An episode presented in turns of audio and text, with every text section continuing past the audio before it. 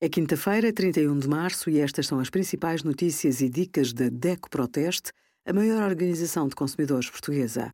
Hoje, em DECO.proteste.pt, sugerimos como proteger-se de burlas com a aplicação MBWay, como poupar no supermercado e os melhores vinhos do nosso teste.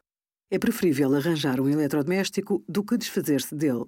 Na maioria dos casos, sai mais barato e ainda contribui para a sustentabilidade do planeta. Ao reutilizar equipamentos em vez de comprar novos, reduz a pegada ecológica. Eliminar um eletrodoméstico pode causar emissões perigosas, caso não seja tratado convenientemente. O próprio transporte para locais de tratamento ou de reciclagem contribui para as emissões de gases com efeito de estufa. Já a reciclagem obriga a gastos energéticos e de água consideráveis, além de emissões de gases ou líquidos que também necessitam de tratamento. Ao comprar novos equipamentos, está a consumir mais matérias-primas, recursos naturais e energia.